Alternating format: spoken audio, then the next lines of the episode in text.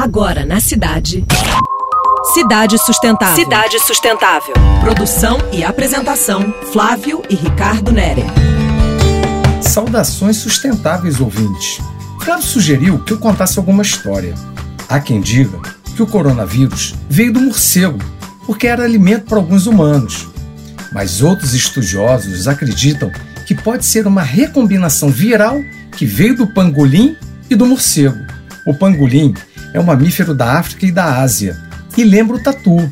Voltemos aos morcegos. Pensei em entender melhor esses animais, tão mal falados e considerados. Pois então falarei do livro que estou lendo. É o tema do mestrado da minha colega bióloga, Maria da Conceição Borges Gomes.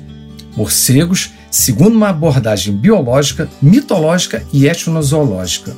Os morcegos têm uma importância fabulosa na natureza.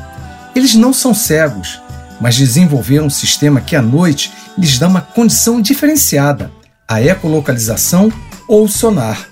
É uma orientação e captação que vem do ultrassom, que é inaudível à maioria dos animais e dos humanos. Nada justifica ter medo ou querer exterminar esses animais.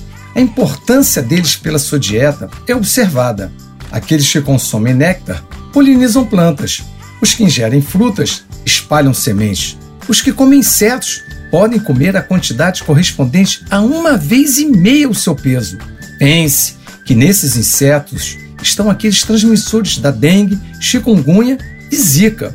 E entram nesse cardápio também as aranhas, escorpiões, lacraias e centopeias. Ainda existem outros morcegos que se alimentam de pequenos animais, como sapos, ratos, peixes e aves.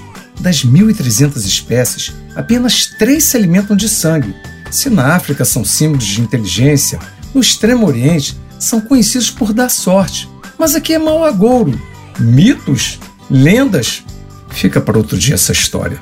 Mas antes, teremos Flibs para comentar os novos negócios. Até logo então. Você acabou de ouvir Cidade Sustentável. Sua dose semanal de sustentabilidade.